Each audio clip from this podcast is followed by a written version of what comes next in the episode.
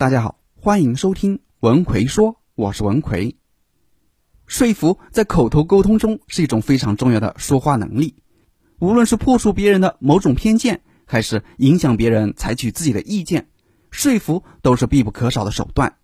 但是，说服也是一门非常复杂的技能，即便是学识渊博的谈判专家，也无法说服某些罪犯放下屠刀，立地成佛，因为人性是多变的。而且喜欢趋利避害，所以当你说服的事情跟别人心中所想的有所冲突时，那再多的言语也是毫无作用。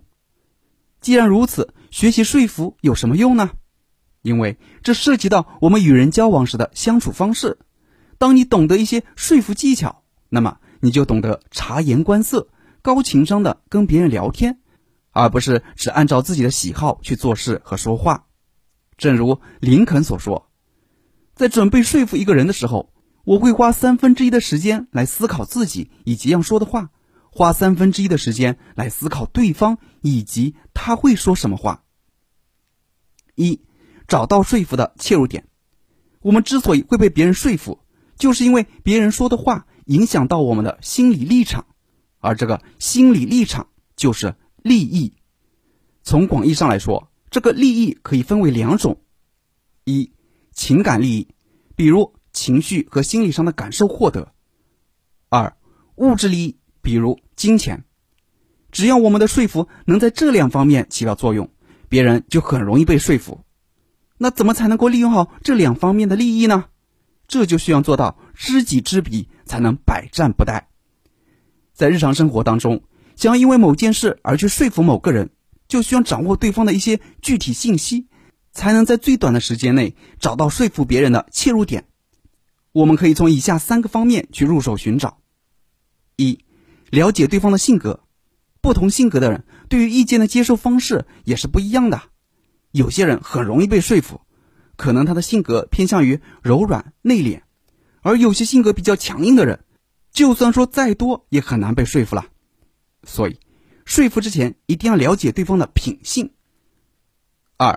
了解对方的想法，每个人的想法在不同的时间都是不一样的。一个人之所以会坚持一种想法，肯定有他自己的理由。只要你能找到对方坚持这个想法背后的原因，了解他背后的苦衷，就能够说出一些针对性的话语来说服他了。三，了解对方的情绪。当对方处于一个情绪不好的情况下，就不要去说服了。所以，找一个对方心情好的时候，成功的概率才会高。这就是说服切入点的选择。二、满足说服的三大要素。有了知己知彼的了解之后，接下来想要提高说服的效果，你就必须要做到三件事。第一，胆大心细，脸皮厚。想要说服别人，你给人的感觉一定要是非常自信、大方、胸有成竹那样，否则一脸阴沉、自卑的姿态，说的话再有道理，别人也不愿意听你的。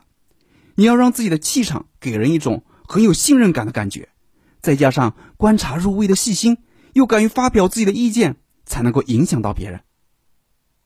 第二，懂得用事实作为武器。很多人之所以难以被说服，就是因为他们相信自己认为的事实，这种事实已经成为了他们的观念，就很难再被改变了。所以，想要说服他们，我们就要用真正的事实去说服他们。第三。不要忽略情感的因素。当事实说服不了对方时，你就可以用情感因素去说服。比如，网上很多贩卖情绪的文章，说某个人多么多么的惨，然后再提出一个观点，你就很容易认同他的观点。所以，如果你懂得构建故事，用自己的情感去感染对方，也是一种非常不错的说服方式。就像电影中说的。我上有八十岁的老母，下有要喂奶的孩子，行行好，可怜可怜我吧。三说服的具体步骤，先来看一个关于乔布斯的故事。在苹果公司推出苹果电脑前，开机速度要好几分钟，乔布斯连连摇头，觉得还是太慢了，必须再快一点。然而，工程师肯尼恩和他的团队已经经过了几个星期通宵加班的努力了。表示实在是已经到极限了，再也快不了了。乔布斯就开始他的说服了。如果开机速度再快十秒，就能拯救一个人的命，你做不做？看着肯尼恩迷茫的眼神，乔布斯继续解释说：“以后至少有五百万人每天都在使用苹果电脑。假设我们努力节省十秒的开机时间，十秒乘以五百万人，就是每天省下五千万秒，一年就省下三亿多分钟，这就相当于十个人的一生啊！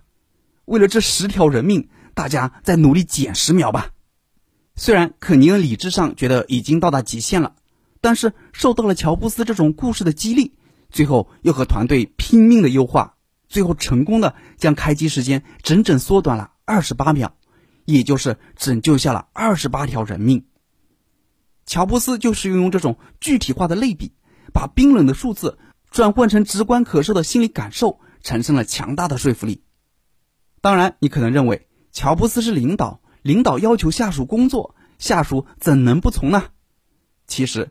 这里所说的说服，就是让别人能够减小心理的抗拒感，去完成说服者目标的做法。如果你用强迫的方式威胁别人做事，尽管别人也可能会去做，但这就不是说服了。能够让别人发自内心的去做一件事，这才能称得上是说服。在说服别人时，以下四个步骤是必不可少的。第一步，吸引对方的注意力。为了让对方接受自己的观点。就需要让对方处在一种能够倾听你观点的状态之中，把注意力都集中在你身上。所以，在开始的时候，如何吸引对方的注意力就比较重要了。比如，乔布斯刚开始说那句话：“如果开机速度再快十秒，就能拯救一个人的命。”你做不做？就起到了吸引对方注意力的作用。这句话勾起了肯尼恩的兴趣，让他的注意力集中在乔布斯接下来要说的话上面。有了这个铺垫之后，那么当乔布斯把想说的话说出来之后，肯尼恩自然就能明白到他说服的目的了。最糟糕的方式就是直接告诉别人：“我要说服你了，我要让你接受我的意见啊！”这就会引起对方的逆反心理。最好的方式就是把你的动机隐藏起来，然后勾起对方的兴趣，润物细无声的慢慢影响对方，这才是最好的说服。第二步。明确表达你的观点，想要说服别人，你对于观点的表达一定要做到准确、流利、清楚。如果对方连你说什么都搞不懂，自然就很难说服了。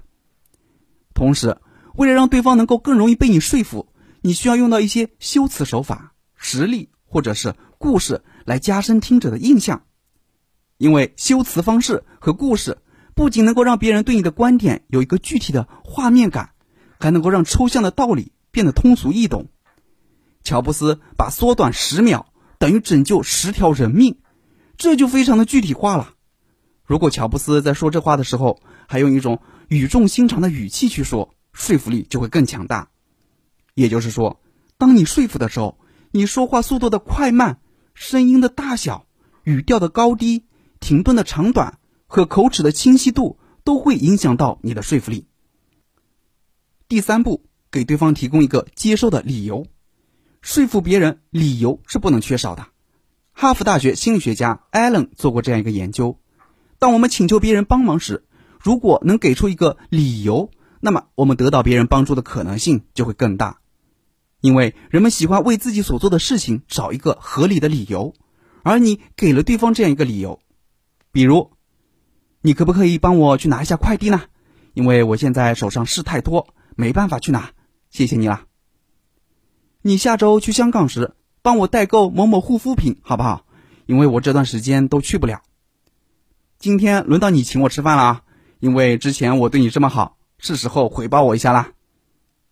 如果你在说时把“因为”后面的句子省略掉，听起来的感觉就会完全不一样了。第四步，适当调动对方的情感，满足他的利益。我们常说的。动之以情，晓之以理，其实就是这样一种说服方式。动之以情之所以放在前面，就是情感的力量比理智的力量更能够影响到人的心理。所以，想要说服别人，就需要调动对方的情感，而运用故事去塑造情感也是很重要的做法。同时，你也不要忽略理智的作用。当对方无动于衷的时候，适当给对方一些物质利益，对方在心里衡量之后，自然就能够被你说服了。比如，你可不可以帮我去拿一下快递呢？因为我现在工作有点忙，晚一点我请你喝饮料。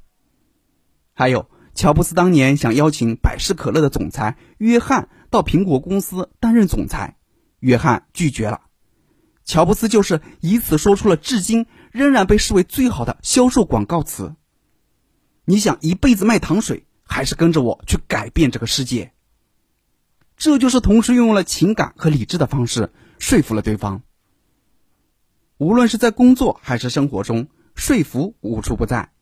但当你去说服别人时，发现无论自己怎么讲，别人总是犹豫不决，说服不了别人。这问题到底是出在哪里呢？怎么快速的去改变别人的看法呢？如何让自己说的话更有说服力呢？如何让别人接受并认同你的观点呢？